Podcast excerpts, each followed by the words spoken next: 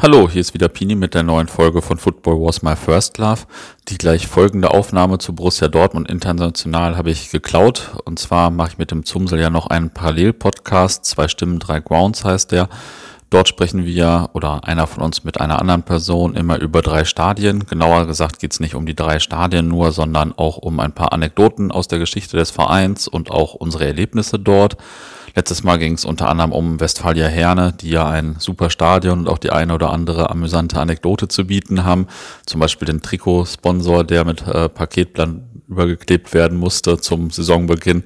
Und ja, in der Folge, die ich für diesen Podcast jetzt hier geklaut habe, geht es um das Thema Borussia Dortmund international. Und zwar sprechen wir über den Lost Ground of Malta, den ich ja letztens schon mal bei Facebook gepostet habe. Dann geht es um Manchester 1997, da war Zumsel nämlich vor Ort und dann Olmütz 2005, wo wir beide waren. Da sind ja auch Ground und Tour legendär, zumindest soweit ich mich erinnern kann. Ähm, ja, wenn euch die Folge gefällt und ihr euch auch so für alte Stadien oder auch Anekdoten aus der Geschichte anderer Vereine interessiert, dann abonniert doch in unserer App einfach zwei Stimmen, drei Grounds oder aber direkt die Playlist Groundtopping oder die Playlist Fußballgeschichte. Ja, und noch ein Hinweis, bei uns ist ebenfalls ein neuer Podcast von heiße Kurven, treue Typen online, in dem ich zu Gast bin und mit AT ein bisschen über meine Fanlaufbahn und dies und das spreche. Ich sag meinen Podcast-Gästen äh, vorher ja immer, es ist gar nicht so schlimm und jetzt war ich erstmal selbst äh, irgendwo zu Gast im Podcast und es war in der Tat, Gott sei Dank, wirklich nicht so schlimm. ja, vielleicht für den einen oder anderen von euch auch interessant, hört doch einfach mal rein. Jetzt erstmal viel Spaß bei dieser Folge. Hallo, neue Folge von Zwei Stimmen, drei Grounds. Wir sind äh, mal wieder zu zweit. Hallo. Hallo. Und wir sind mal wieder im Schnapskeller vom Schmackes hier, also bestes Podcast-Studio hier mal wieder. Hatten gerade schon ein legendäres Interview mit Bruno Reckers. Ähm, eine BVB-Legende, wo ja. auch schon einige gute Grounds vorkamen, sind immer noch ein bisschen geflasht jetzt, aber äh, wir geben auch so unser Bestes. sind auf jeden Fall einige Stadien dabei, die auch gut zu ihm passen würden.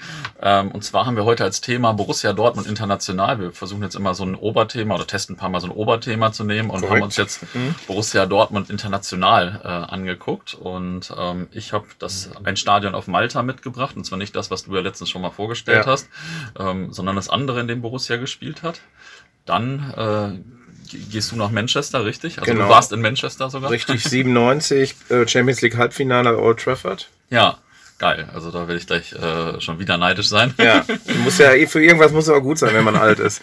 ja, ja, und dann äh, geht's nach Olmütz äh, und da waren wir ja beide. Das wird bestimmt genau. eine ganz amüsante Geschichte auch. Ja. Ich fange mal an mit Malta und zwar ähm, war ich da ja letztens, habe da so eine Malta-Tour gemacht und wir haben fünf äh, Grounds, glaube ich, gemacht, aber ähm, der beste Ground war eigentlich äh, der, der gar nicht mehr existiert, muss ich sagen. Die Ruine. Die Ruine. Und zwar gibt's da den, oder gab es da den Manuel Island Football Ground ähm, und ähm, ist auf so einer geilen Halbinsel gelegen und ich hatte halt an dem, äh, dem letzten Tag, da hatte ich eigentlich äh, tagsüber viel Zeit, weil das war ja. dann äh, montags und da hatte mir eigentlich äh, ein Kollege, einer von Bielefeldern, so gesagt, hier, das und das kannst du noch alles auf Malta machen und so ja. weiter und so fort. Und dachte ich, ja, da hatte einer vorher in mein Facebook-Bild von dem anderen Spiel ja so einen Kommentar reingeschrieben, hier, da und da ist der Lost Ground, wo Borussia Dortmund 1965 ja. gespielt ja. hat. Dann lag ich so morgens im Bett und dachte, ach, guck mal, das ist gar nicht so weit entfernt, ist da auf so einer Halbinsel, guckst du mal vorbei. Ähm, war auch ganz geile Halbinsel, halt natürlich, ja, Wasser, Schiffe und so weiter. Also ist ja auf Malta Relativ viel Wasser, ja. Ja, und relativ viele unterschiedliche und schöne Schiffe und so. Also war schon Schiffe und Boote.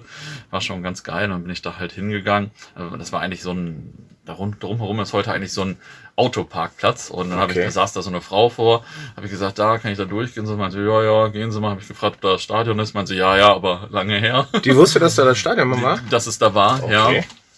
Dabei ist es, wie ich gleich erzählen werde, schon ähm, ja ein bisschen länger her.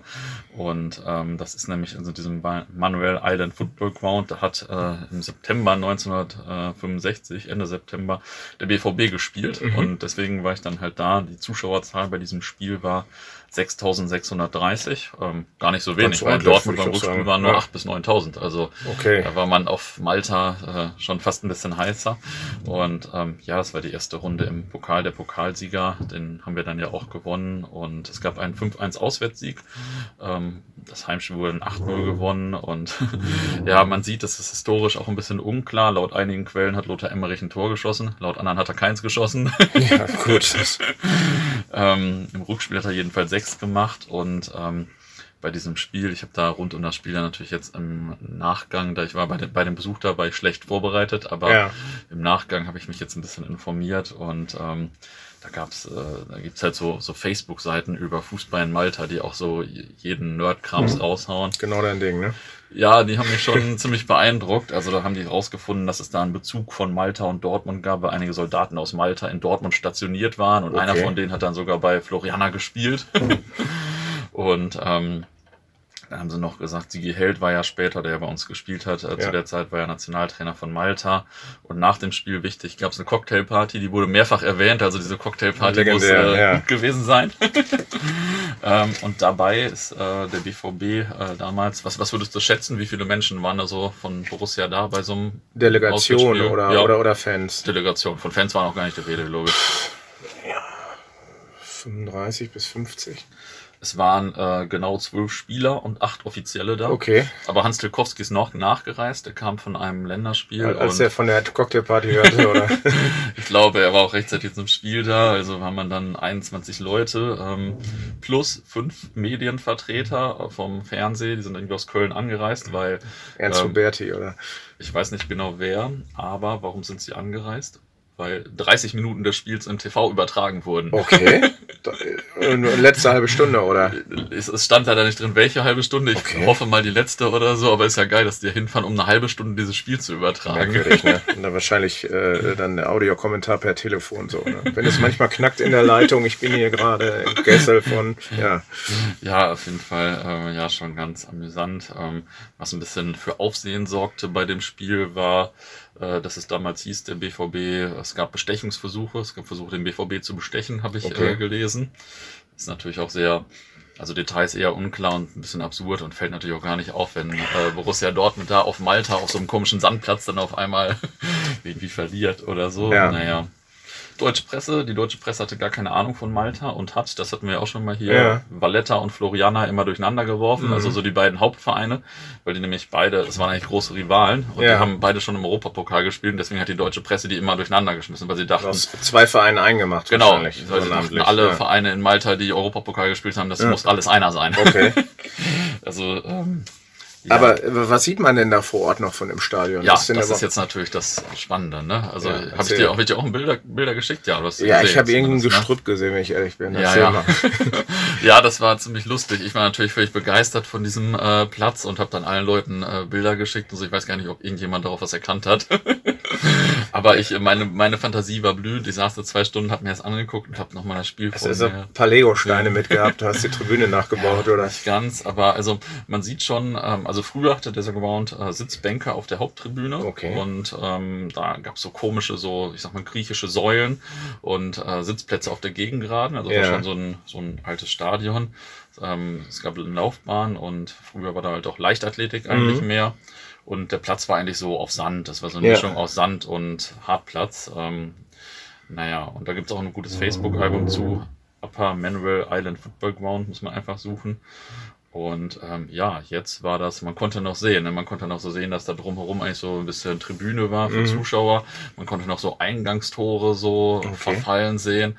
Also waren immer noch so ein paar Steine von den Mauern und so weiter. Und cool. ähm, ja, dieser Platz war halt wahrscheinlich war da mehr Rasen heute als damals, weil war natürlich so eine Mischung, ja. also eine Mischung aus Sand und Rasen, sage ich mal ja. jetzt. Und ähm, also wir können ja noch mal ein Bild einstellen und so, aber es war natürlich mega, wenn man ab und zu noch so die Steine, die Mauern sieht und so. Aber ja aber natürlich sehr rudimentär. Und, äh, aber war das denn auch das Stadion? Wir hatten ja neulich schon mal mit Malta gesprochen und hatten wir in der Vorbereitung, hatte ich hier so ein Bild von so einem Länderspiel geschickt. War das das Ding, wo, wo die auch auf Sand gespielt haben? Oder haue ich jetzt ähm, die Länder durcheinander mit Albanien? Aber wir haben gar nicht über Albanien gesprochen. Nee, Müsste das gewesen sein? Ähm, ähm, das das, das glaube ich ehrlich gesagt nicht. Nee, okay. Weil, also ich habe noch mehr Nerd-Infos zu diesem Stadion. Auf geht's. es, war nämlich, es wurde nämlich nur in dem Jahr äh, da gespielt, 65, 66. Okay. Ähm, eigentlich fanden die relevanten hatten Spiele im Empire Stadium statt. Das, das war das gewesen sein. Ja. Genau, das war eigentlich mhm. so das, der Vorgänger des Nationalstadions quasi. Das war dann aber in dem Jahr zu teuer, haben die Leute sich aufgeregt und deswegen wurde dann ein Jahr im Manuel Island Football Ground äh, gespielt und ähm, da fand neben unserem Spiel noch ein anderes Europapokalspiel statt und außerdem ein Länderspiel, ich glaube gegen Libyen oder so. Also nicht so ein relativ exotisches Ist ja nah. Spiel. Ist ja nah, Ja. also räumlich sehr nah. Es gab ja, Ja. Äh, auch ähm, lange Zeit, bevor Libyen so ein ganz komisches Land wurde, einen, Fährverkehr nach Libyen. Also, Ach so, das wusste der ich nicht ist mal. eingestellt worden Ah. in, äh, im Zuge irgendwelcher Embargos. Aber Ja. ich meine, man ist auf der Karte, man ist ja wirklich nah. Ne? Hört Ja. sich so absurd an, aber ja, äh, schon, ja. schon. Also ich meine, macht schon irgendwie Sinn, aber es ist jetzt aus heutiger Sicht natürlich ein absurdes Länderspiel. Aber auf jeden Fall das einzige in diesem Lost Ground, dieser Empire Stadium ist jetzt auch ein Lost Ground, auch ganz cool, war ich aber natürlich nicht da, weil ich äh, vor Ort wieder schlecht vorbereitet war. Und ja, dieser Ausweichground, in dem wir gespielt haben, war auf jeden Fall nicht so beliebt, denn ich habe äh, einige Facebook-Kommentare von früheren Jugendspielern äh, gefunden. Ja, einer schrieb, er hasste den Ground, ein anderer bezeichnete ihn als schlechteste Zeit des Fußballs auf Malta, als in diesem Ground gespielt wurde.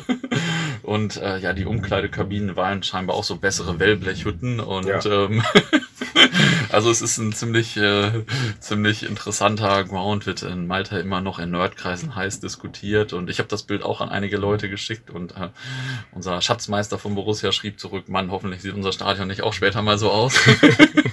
Das ist auch nicht schlecht. Ja, und dann gab es noch einen anderen Kollegen, der sagte, ja, ich kenne das, ich habe das schon mal bei Google äh, angeguckt und so weiter und so fort. Also, ähm, naja, das ist so die Geschichte von äh, diesem Ground und meine Idee ist jetzt ja irgendwie alle alten internationalen Grounds von Borussia mir mal anzugucken. Und äh, da war das auf jeden Fall ein ganz amüsanter äh, Ground. Und als ich da war, ich habe das dann ja auch gepostet und da waren direkt dann noch ein paar andere Dortmunder Kölner, die auch da waren, sind dann auch direkt dahin gegangen, also Ja. die auch auf Malta waren.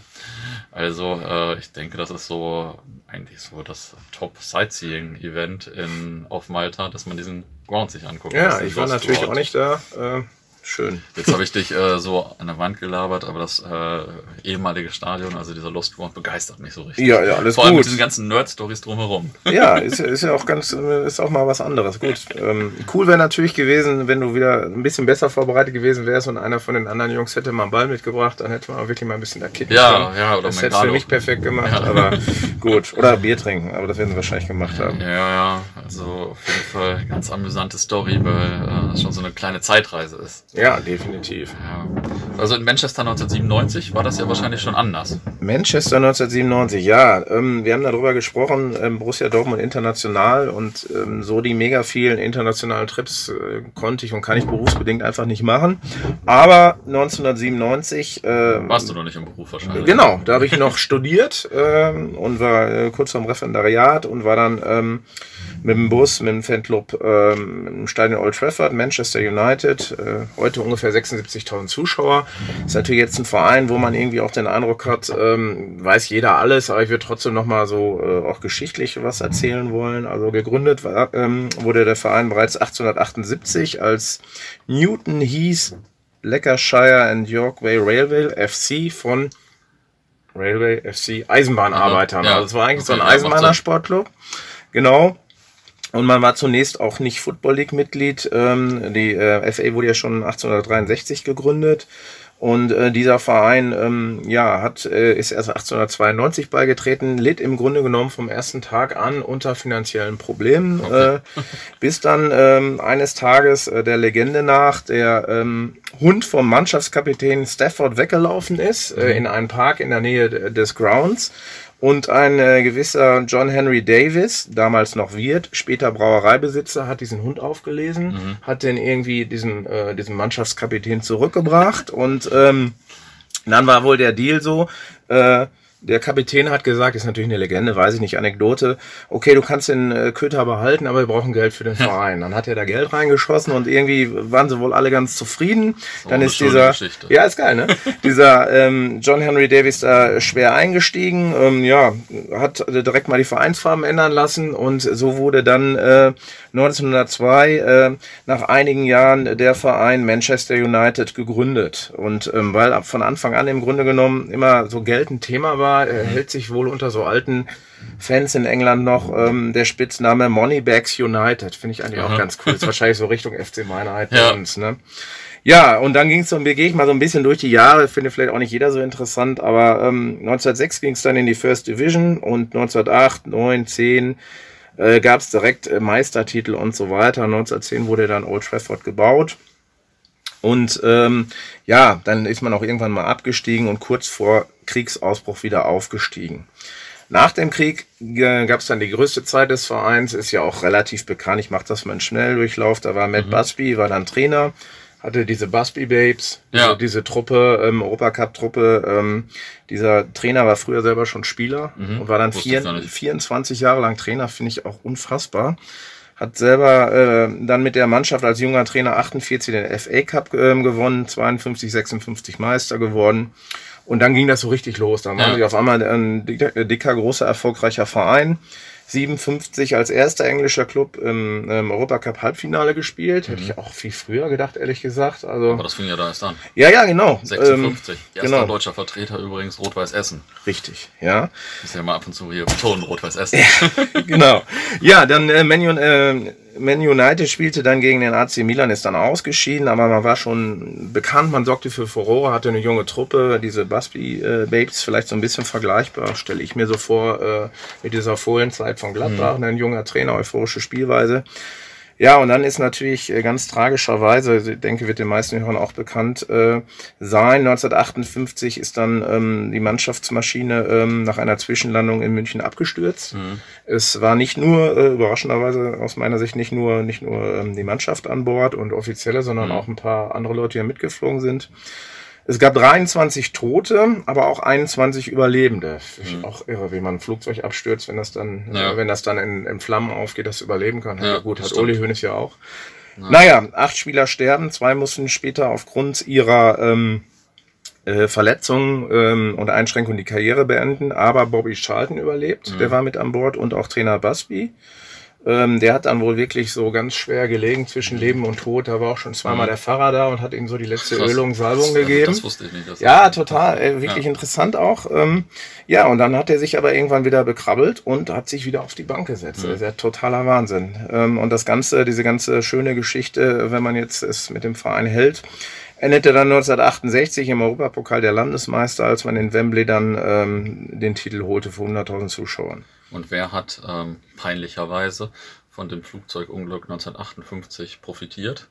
Ich.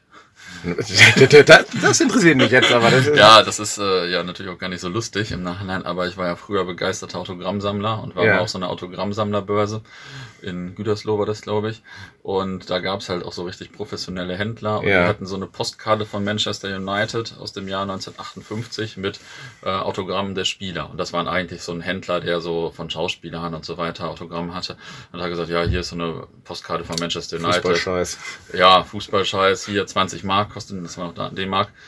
Ich habe halt mir die Karte angeguckt und habe natürlich geschnallt, okay, die mm. ist mhm. aus 1958, Wahnsinn. aber die Spieler sind ja gestorben mm. alle, das in den paar Tagen, mm. wie das Jahr da alt war. Ja, und habe die natürlich gekauft und habe die lange äh, in meinem Besitz verwahrt, aber irgendwann brauchte ich Geld, als ich eine Tour machen wollte und noch armer Student war. Und dann wurde diese Karte verkauft und ähm, Wie hast du das gemacht? Hast du online gemacht oder in, nach wir, England verkauft? Wir, ja, oder? bei Ebay äh, in England, glaube ich, irgendwie so. Das ist auch schon wieder 15 Jahre her. Aber ähm, ja, da konnte ich auf jeden Fall ein paar Euro mit verdienen dann schon. Aber ähm, das ja, war Blutgeld. Es tut mir natürlich im Nachhinein auch weh, diese Karte nicht mehr ja. zu haben, vor allem weil ich in den 90ern eigentlich auch so ein bisschen mhm. Manchester United-Fan war. Ja. Aber wie das halt ist, wenn du irgendwie junger Mensch bist und Geld brauchst. Klar, ich, ich äh, habe da auch noch eine Geschichte in der Richtung. Aber schon, schon geil, was man mit seinem Nerdwissen, als ich war so 13, 14 ja. Jahre alt, äh, was man damit machen kann manchmal. Ja, ich hatte das Ganze fünf Nummern kleiner, aber ich hatte ähm, Anfang der 90er einen, so einen Komplettsatz von Dynamo Dresden, von mhm. kurz vor der Wende, das müsste so 88, 87 gewesen sein, mhm. auf so geilen DDR-Papier. und waren echt 20 Autogrammkarten auch, auch alle dabei, Schwatte Kirsten, Sammer und so. Ja. Und irgendwann genau im Studium auch dann, äh, ach kacke, ich brauche jetzt Geld. Ich habe die, ich hab die auch online verkauft über ein Fußballforum. A, ärgere ich mich, dass ich es gemacht habe und B, war es viel zu billig. Ja. Also ich habe auch nicht geschnallt, dass man viel mehr Geld hätte nehmen müssen. Ja, das okay. geht mir wahrscheinlich auch im Nachhinein so. Ach, scheiß drauf. Ja, okay. 1968 ähm, hat man dann äh, in Wembley vor 100.000 Zuschauern gegen Benfica gewonnen. Äh, Benfica damals dann mit Eusebio, Man United mit Nobby Styles und Georgie Best. Also mhm. ja auch, auch Megatypen, so was man so hört. Georgie Best, ja. der ja irgendwie sein ganzes Geld verprasst hat, gibt's auch dieses schöne Zitat. Ne? Ja. Und ja, war dann eine ganz große Nummer. Ähm, ja, und dann ging's aber dann danach, wie, so, wie das so oft ist, so ein bisschen 69 bis 86 waren so ein bisschen die Krisenjahre. Hat man, hat man noch zweimal eine FA Cup gewonnen. Und dann kam 1986 ein neuer Trainer, der eine Epoche geprägt hat. Ja, Sir Alex. Genau, Alex Ferguson ist dann 93 Meister, 94 Double, 95 Double. Krass, wie lange das überhaupt erstmal gedauert hat. Ja, genau. Also ein bisschen Geduld sollte man haben. 95 war dann ja Cantona äh, der, der große Superstar. Der war dann sieben Monate gesperrt nach diesem äh, unfassbaren Tritt da ins Ja, Gesicht von diesem letztes Vogel. Jubiläum oder so. Ne? Ja, genau. Und dann wurde man 97 auch nochmal Meister und natürlich ging es dann äh, in die Champions League und man spielte irgendwann gegen Borussia. Ich würde zunächst jetzt aber nur einverstanden bist, noch ein bisschen was zum Stadion sagen Ja. oder sollen wir jetzt das Spiel machen? Nö, mach das. Ich gehe jetzt halt auf Toilette. Nein, Spaß. Alles klar. ja, Stadion hat auch natürlich, äh, nicht natürlich, aber in der Zeit, wenn man was auf sich hielt in England, äh, hat man das Stadion von diesem Archibald Ledge bauen lassen am äh, Bridgewater-Kanal und es wurde ein Stadion geplant für 100.000. Das war wohl damals irgendwie so die übliche Dimension, in der man bauen äh, wollte. Es wurden dann am Ende aber nur 80.000. Während des Baus wurde im Grunde genommen, wurde klar, äh, das ist viel zu teuer, das kriegen wir Ja. auch nicht geregelt, es dauert zu lange. Errichtet wurden aber ähm, drei unüberdachte Stehplatztribünen plus eine überdachte Sitzplatztribüne, der South Stand. Diese Tribüne heißt, heißt seit 2016 äh, Sir Bobby Charlton Stand. Ja, das war damals auch eine große Nummer, das Stadion. Bis 1923 waren auch viele FA Cup Finals.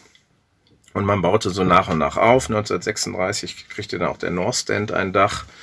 Und zwei Ecken wurde überdacht und dann wurde es auch ein bisschen unaufreulich wieder. Ähm, ja, der Krieg brach aus und insbesondere ähm, Manchester wurde ja schwerst bombardiert äh, ja, von, stimmt. von den deutschen Truppen und am 11. März 43 wurde Old Trafford nahezu völlig zerstört, ausgebombt, sagt man, glaube ich.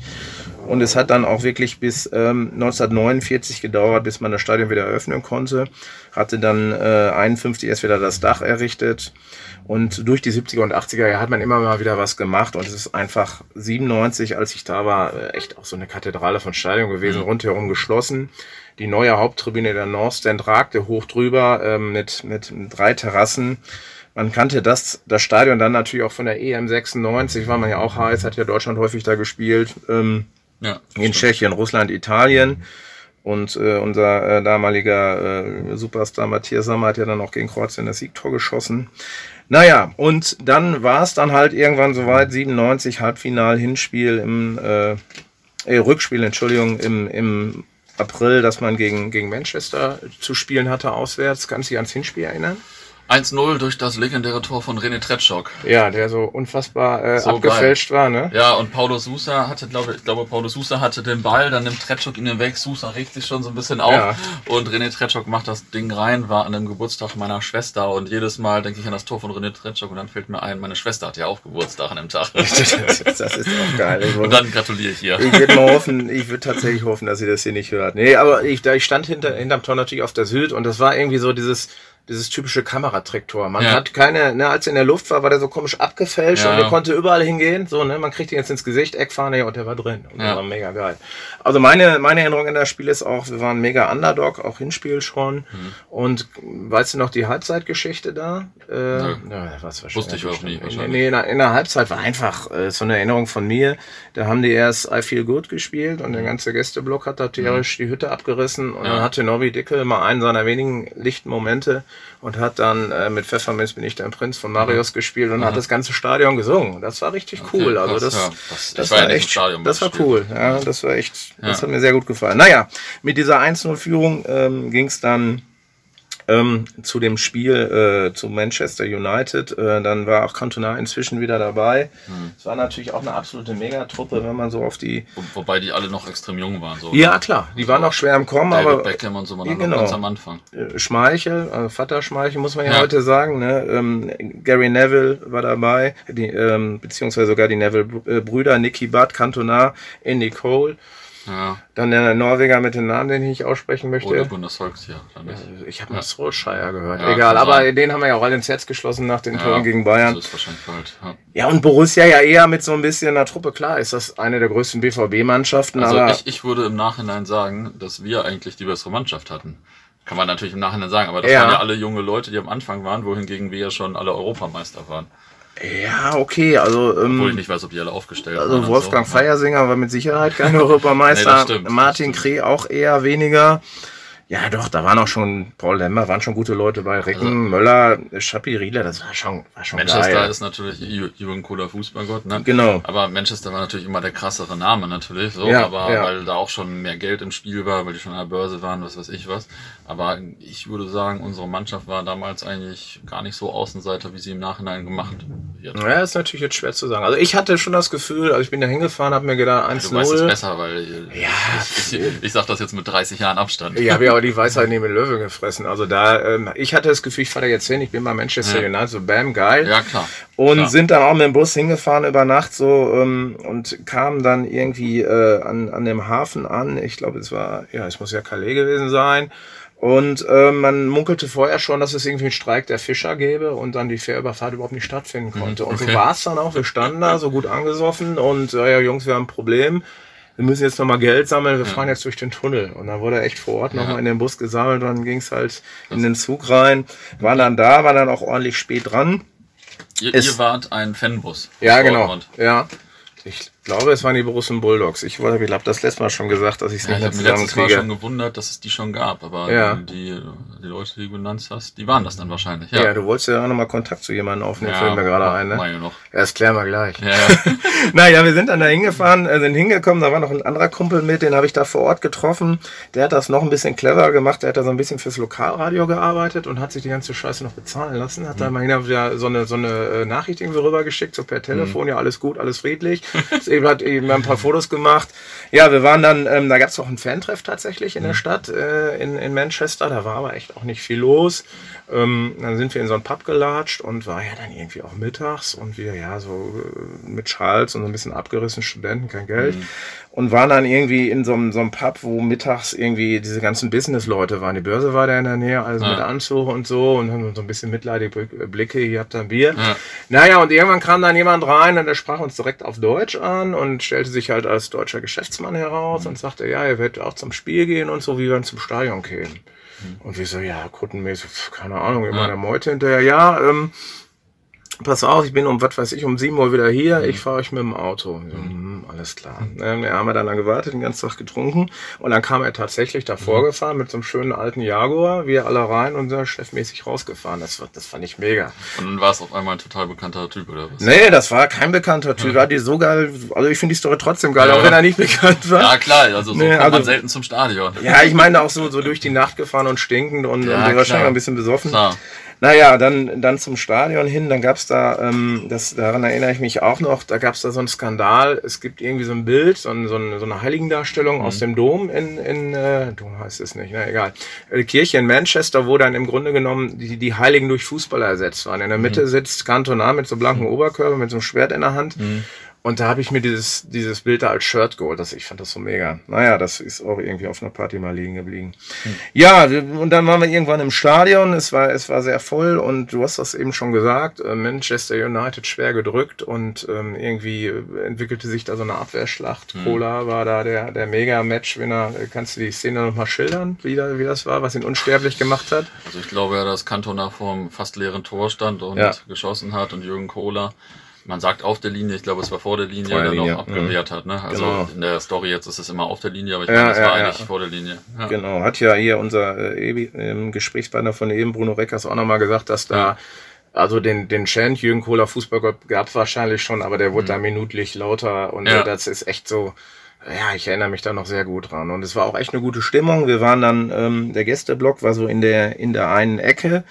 Ähm, und zwar war das am äh, East End und dann in der Ecke zum South Stand. Äh, war ganz, ganz gut Dortmunder mit, wahrscheinlich auch nicht mehr vergleichbar zu heute.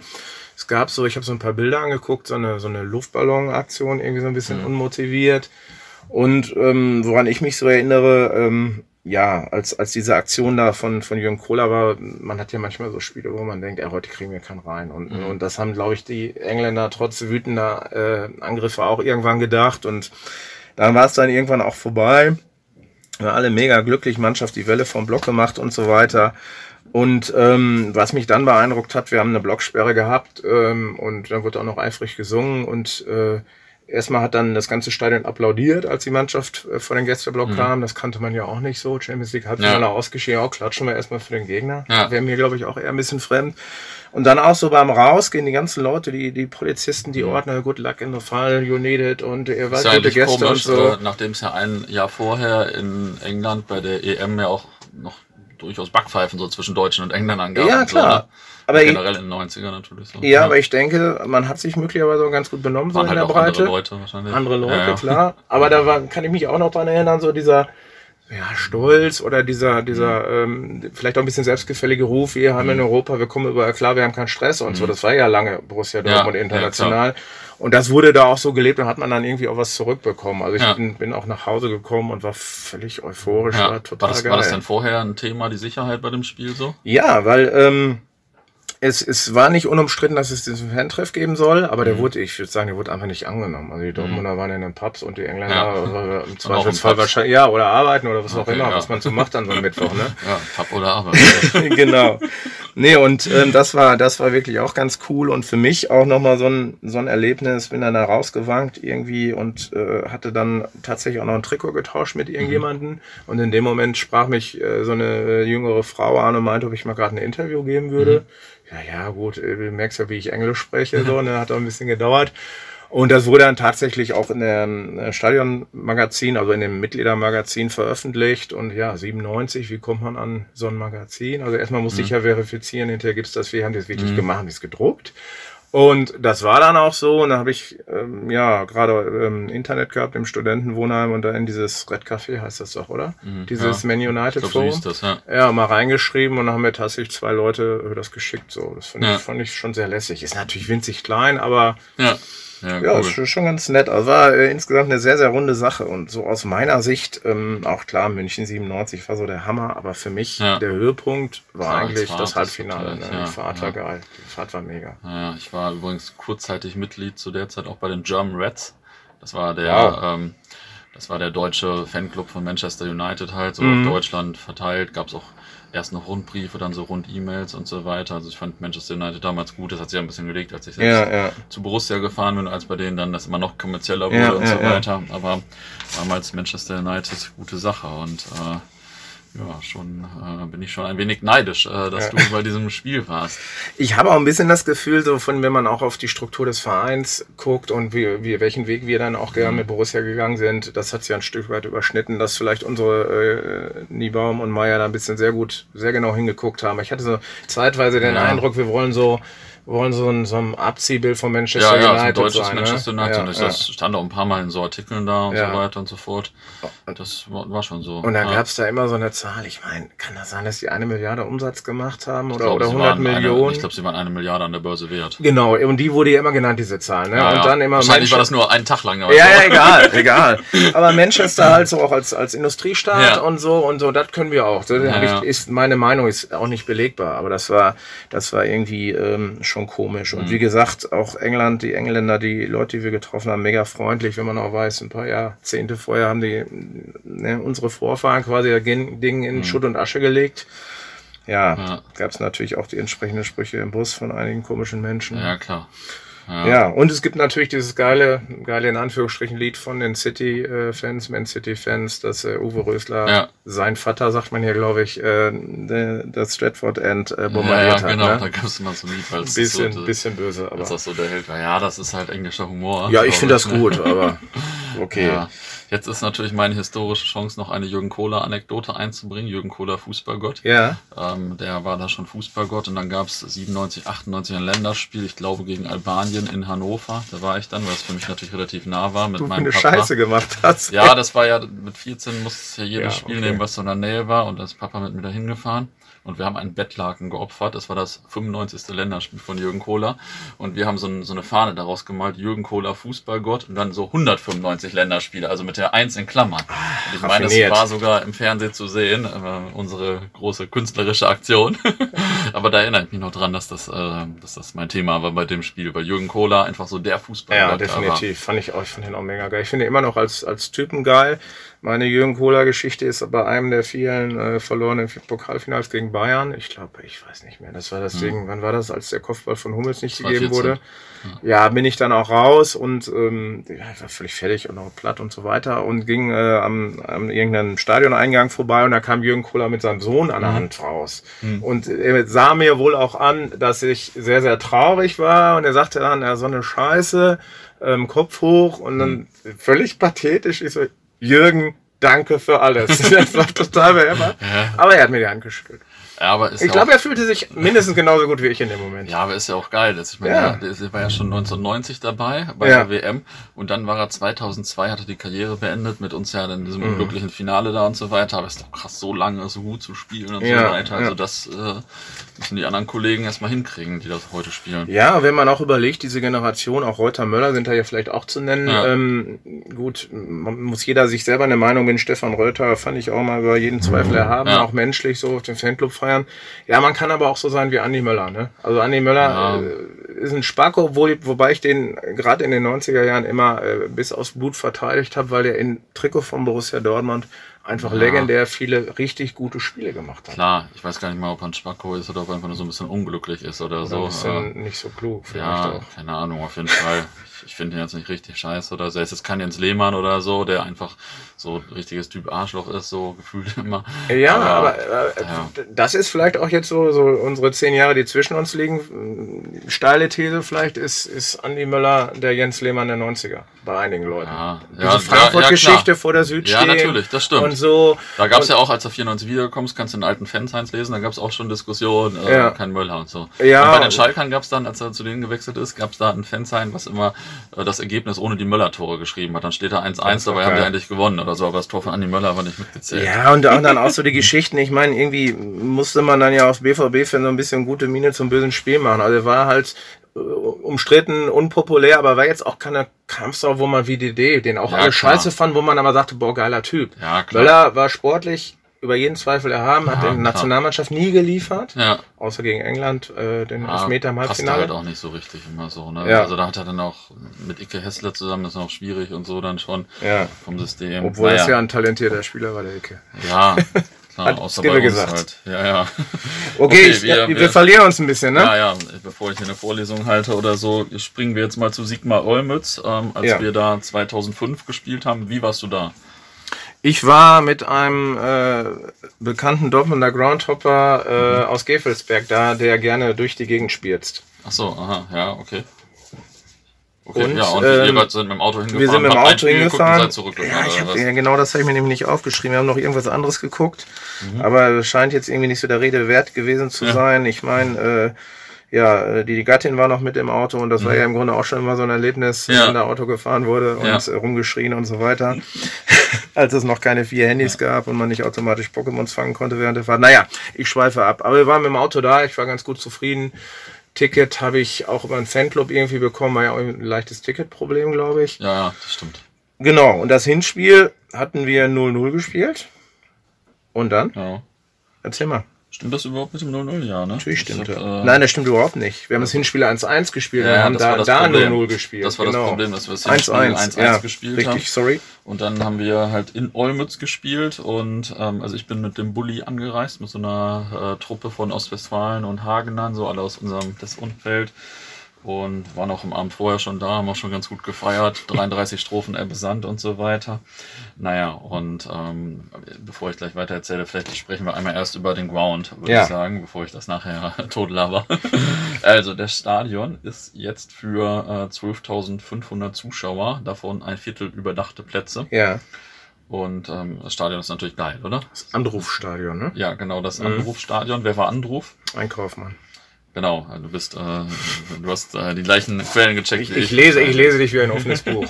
nein, nein, also ähm, das war, das hieß ja nicht immer so. Also erstmal war das Stadion seit 1969 erst Heimat von Sigmar Olmütz, ja. ähm, beziehungsweise dem Vor Vorgängerverein damals noch. Ähm, es gab da aber schon seit 1938 ein Stadion, das von deutschen Truppen im Krieg zerstört wurde. Das wurde mhm. dann wieder aufgebaut. Ähm, und verfiel dann und es wurde benannt nach einem Großhändler aus Olmütz. Das ist ähm, ja eben dieser Kollege Anruf gewesen. Hieß dann später 1950 bis 93 aber Stadion Miru, Stadion des Friedens.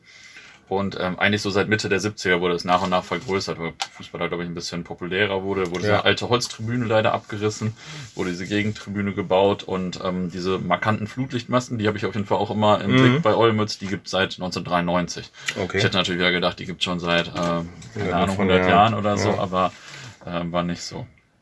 Ja, was hat dir gut gefallen an dem Stadion? Ja, ich denke immer an diese eine Hintertortribüne, die so ein bisschen ja, äh, äh, oval ist. Die fängt ja erst so, so ein bisschen ja so ganz normal rechteckig an und läuft dann zu, zu mit den Oval zu. Die war damals auch auf dem Informer 2003, 2004 drauf. Ja, ja, das wusste ich nicht mehr welches Jahr, aber die war. Ja, habe ich in, meiner, äh, in meinem Archiv geguckt. Nicht schlecht. Ich habe in, ich habe so ein paar Bücher habe ich im, äh, in meinem Arbeitszimmer. Meine Frau, meine Bücher muss man nicht besitzen so. Ja. Und äh, die, äh, der Deal ist jetzt, ähm, das ist so ein, so ein Regal in der Ecke und da ist ein Vorhang vor. Und da mhm. hinter dem Vorhang sind diese Bücher. Mhm, okay, okay. hinter dem eisernen. Genau, und um ja, diese Tribüne oval und da sind ja so weiß, rot, blaue ja. die Sitzreihen. Also es ist schon, sieht schon sehr cool aus, fand ich. Geil, hat mir, ich ja. wollte dahin, als ich das gesehen habe, ganz ja. ehrlich. Ja. ja, das ist einfach ein geiles Ding gewesen. Und irgendwie auch so ein bisschen zusammengewürfelt mhm. trotzdem dieses ganze Stadion, wie ich ja, habe ja gerade erklärt, dass das alles so nach und nach kam. Und das sieht man im Ding auch ein bisschen anders, dass das so zusammengewürfelt ist und nicht so eine moderne Arena, die einfach hingesetzt ist, klack und so weiter. Also. Und auch so gemischt Sitz-Stehplätze ne, an den Längsseiten. Also zumindest als wir da waren, ich glaube, ich nehme an, dass das jetzt alles Sitzplätze sind, aber ja. da diese Vortribüne, so ein bisschen wie bei uns vor der Nord unten, wo, wo die Sitzplätze sind, ja. davor waren auch so Stehplatzblöcke, die auch konsequenterweise nicht überdacht waren. Das Dach war einfach zu kurz. Ja, ja, also das ist, ist auf jeden Fall eine interessante Konstellation gewesen, dieses Stadion. Ich habe gelesen, es wurde 2017 an die Stadt verkauft, damit irgendwann das ein Investor abreißen und dort ein neues Stadion bauen kann. Also mhm. wenn jemand äh, noch nicht in Olmütz war, vielleicht nochmal schnell hinfahren. Und ähm, ja, wir haben da gespielt vor 12.000 Zuschauern und wir haben 0-0 gespielt mhm. und sind damit ausgeschieden. War natürlich schon ein krasser Tag, war eh schon warm, das war im Juli und ja. äh, alle Leute schon raketenvoll. Die Kollegen aus dem Desperados-Bus äh, hatten schon das Lied, auf der Fahrt das Lied erste Runde Olmütz, dann zum HSV. Ja. Vielleicht nach Lieberetsch, da kaufen wir eine Frau gedichtet. Also was ja heute jetzt erste Runde Krankenschein, das mhm. bekannte Lied ist, was die ganze Südtribüne singt, ja. wurde da eigentlich erfunden oder von den Karlsruhern abgekupfert. Adaptiert. naja, und ähm, ja, irgendjemand sagte mal, äh, dass äh, die Tour lief so ein bisschen unter dem Motto Schnaps, Schlager, Schlägereien. Ja, und könnte gut äh, sein, es ja. gab auf jeden Fall auch so ein paar Backpfeifen so untereinander, weil sie auch Dortmunder hatte einer so ein Sigmar Olmütz äh, Mütze gekauft, fand die irgendwie cool, ein anderer hat nicht erkannt, dass ein Dortmunder ist, hat mir erstmal Backpfeife gegeben. Beide aus dem gleichen Fanclub-Umfeld auch noch.